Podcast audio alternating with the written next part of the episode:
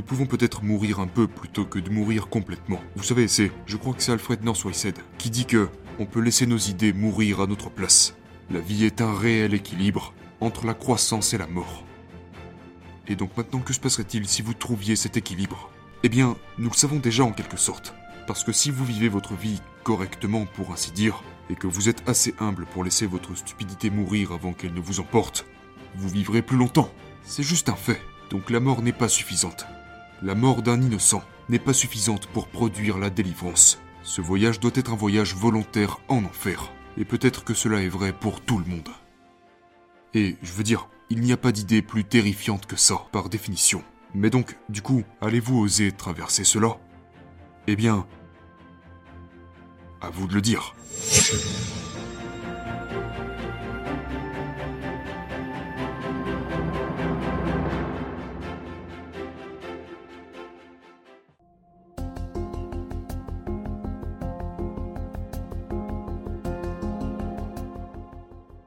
Donc, dans un certain sens, sans Dieu, dans cette grande et compliquée définition dont nous parlons, il...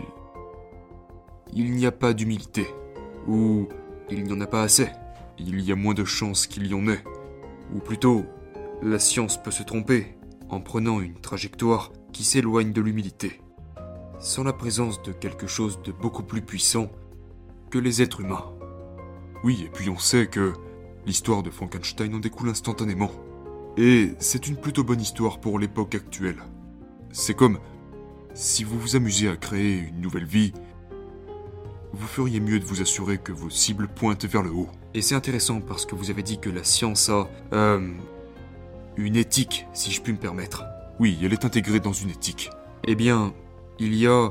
Vous savez, la science est un grand mot, et elle regroupe beaucoup de disciplines qui ont des traditions différentes comme la biologie, la chimie, la génétique, la physique. Euh, ce sont des communautés très différentes. Et je pense que la biologie, surtout quand on se rapproche de plus en plus de la médecine et du corps humain, a une histoire très sérieuse. Tout d'abord, elle a une histoire avec l'Allemagne nazie où des abus ont été commis et toutes ces sortes de choses. Mais elle a l'habitude de prendre ce genre de choses au sérieux. Maintenant, ce qui n'a pas l'habitude de prendre ce genre de choses au sérieux, c'est la robotique et l'intelligence artificielle. Ce qui est vraiment intéressant parce que vous ne... Euh, vous savez, vous avez parlé de moi comme d'un scientifique. Et je souhaiterais porter cette étiquette fièrement, mais souvent, les gens ne considèrent pas l'informatique comme une science. Mais néanmoins, elle deviendra, je pense, l'un des domaines scientifiques majeurs du 21e siècle. Et on devrait prendre cela très au sérieux.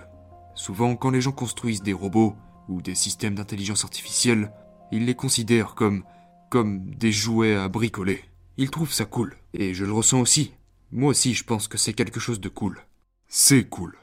Mais, vous savez, à un certain moment, vous pourriez vous demander, est-ce qu'une explosion nucléaire serait-elle aussi cool? Ou est-ce que la pilule contraceptive est cool? Ou est-ce que le transistor est cool? Oui, l'autre chose aussi, et c'est un problème bizarre dans un certain sens, c'est que les ingénieurs en robotique sont des personnes qui font des choses, n'est-ce pas? Je veux dire, la chose sur laquelle il faut faire vraiment attention, c'est l'intérêt que l'on porte sur les choses versus l'intérêt que l'on porte sur les gens. Certains de mes meilleurs amis sont des personnes qui s'intéressent aux choses. Oui, très bien. Et je pense que ces gens sont des penseurs logiques, très clairs, et qui sont très orientés vers les résultats et la pratique. Et c'est très bien. C'est ce qui fait la machinerie et qui la fait fonctionner. Mais, il y a un côté humain dans cette équation. Et vous pouvez prendre les gens à l'extrême et penser, eh bien, qu'en est-il de l'humain ici? Et quand nous parlons de... Nous avons parlé de la nécessité d'avoir des entreprises technologiques intégrées dans une éthique. Et vous pouvez ignorer cela, genre, même la plupart du temps, d'accord? Vous pouvez ignorer l'éthique globale, dans un certain sens, lorsque vous jouez avec vos jouets. Mais lorsque vous construisez une intelligence artificielle, c'est comme, eh bien, ce n'est plus un jouet. Ça pourrait être... Un jouet peut très vite devenir un monstre. Oui, oui, oui, exactement. Et c'est un tout nouveau genre de monstre. Et peut-être même qu'il est déjà là. Et vous remarquez ensuite combien de ces choses vous ne pouvez plus éteindre.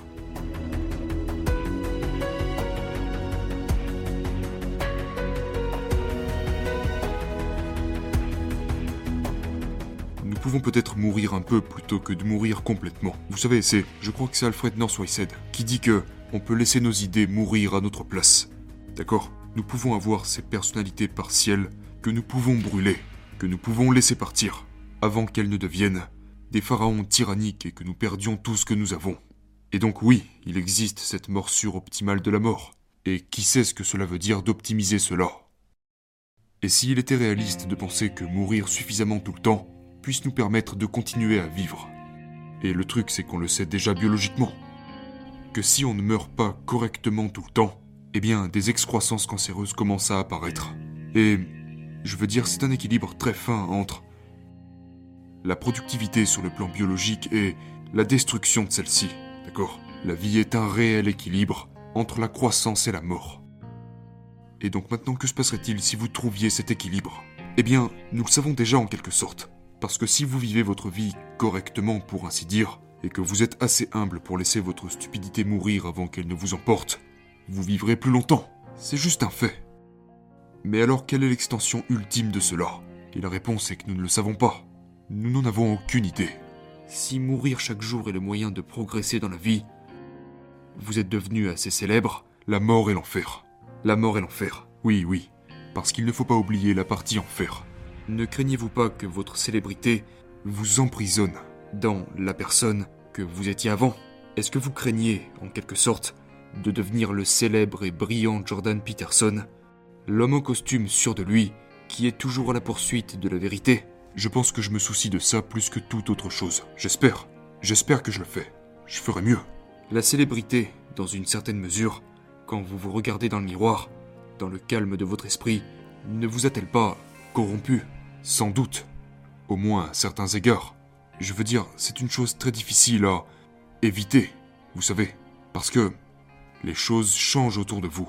Les gens sont beaucoup plus susceptibles de faire ce que vous leur demandez, par exemple. Et donc c'est un danger parce que l'une des choses qui vous permet de mourir correctement est que les gens vous repoussent de manière optimale. C'est pourquoi autant de célébrités échappent à tout contrôle, particulièrement les personnes avec un penchant tyrannique. Parce qu'après tout le monde autour d'eux arrête de leur dire Attention, t'es en train de dévier un peu là. Ils rient à toutes leurs blagues, ils ouvrent toutes leurs portes, ils veulent toujours quelque chose d'eux. Le tapis rouge est toujours déroulé. Eh bien, ce serait plutôt pas mal. Mais c'est faux. Si le tapis rouge vous est constamment déroulé, alors vous êtes déjà sur le chemin de la perdition. Ce n'est pas une bonne affaire. Vous y arrivez juste plus efficacement que les autres. Et donc, l'une des choses que j'ai essayé d'apprendre à gérer, c'est d'avoir en permanence autour de moi des gens qui me critiquent, qui me disent genre, regarde ça, t'aurais pu faire ça un peu mieux. T'as été un peu trop dur à ce moment. Ici, tu t'es mis inutilement des gens à dos. Tu devrais faire un peu plus de travail de fond ici. Et je pense que la responsabilité qui en découle augmente proportionnellement à la croissance de votre influence. Et au fur et à mesure que votre influence augmente, alors cela devient une grande responsabilité. Donc, vous savez, peut-être qu'il serait intéressant pour vous de prendre un peu de repos. Voici un exemple. J'ai écrit quelques articles dernièrement sur des choses qui m'ont perturbé. Comme par exemple la famine à venir. Et c'est difficile d'assumer ces euh, c'est difficile de prendre ces problèmes vraiment au sérieux. Et c'est effrayant. Et il serait plus facile d'aller au chalet avec ma femme, d'aller marcher au bord du lac et de regarder le coucher de soleil. Et donc, je me retrouve tenté de puiser dans la colère, une sorte d'énergie motivante, pour m'aider à vaincre la résistance liée au fait de faire cela. Mais cela me rend plus dur et plus critique dans ma façon de parler lorsque je lis de telles choses, par exemple sur YouTube. Mais peut-être aussi que la colère endurcit votre esprit au point de ne plus remarquer la beauté subtile et tranquille du monde. L'amour tranquille qui est toujours là et qui imprègne tout. Parfois nous pouvons devenir profondément cyniques à propos du monde. C'est d'ailleurs quelque chose que Nietzsche a abordé. Ne te bats pas avec les monstres, sinon tu deviendras un monstre. Et si tu regardes dans l'abîme, l'abîme aussi te regarde. Oui, c'est vrai, mais j'ajouterais... Allez-y. D'accord parce que je sais aussi que l'abîme a tout à fait raison.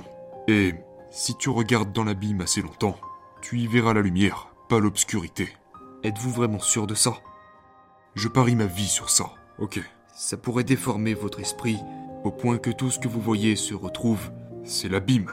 Au point de vous retrouver à ne voir plus que le mal dans le monde. Très bien, mais dans ce cas-là, je te dirais que tu n'as pas regardé assez longtemps. Vous savez, Et on en revient aux épées flamboyantes. Je veux dire, comme je l'ai dit, toute l'histoire du Christ est préfigurée dans cette image. C'est comme l'histoire du Christ, psychologiquement, est l'acceptation radicale de la pire tragédie possible. C'est ce que cela veut dire. C'est ce que représente le crucifix. Psychologiquement, ça revient à regarder fixement ce dont on a le plus peur. Mais l'histoire ne s'arrête pas là. Car dans l'histoire, le Christ traverse la mort en enfer. Donc la mort n'est pas suffisante. La mort d'un innocent n'est pas suffisante pour produire la délivrance. Ce voyage doit être un voyage volontaire en enfer. Et peut-être que cela est vrai pour tout le monde. Et je veux dire, il n'y a pas d'idée plus terrifiante que ça, par définition. Mais donc, du coup, allez-vous oser traverser cela? Eh bien, à vous de le dire.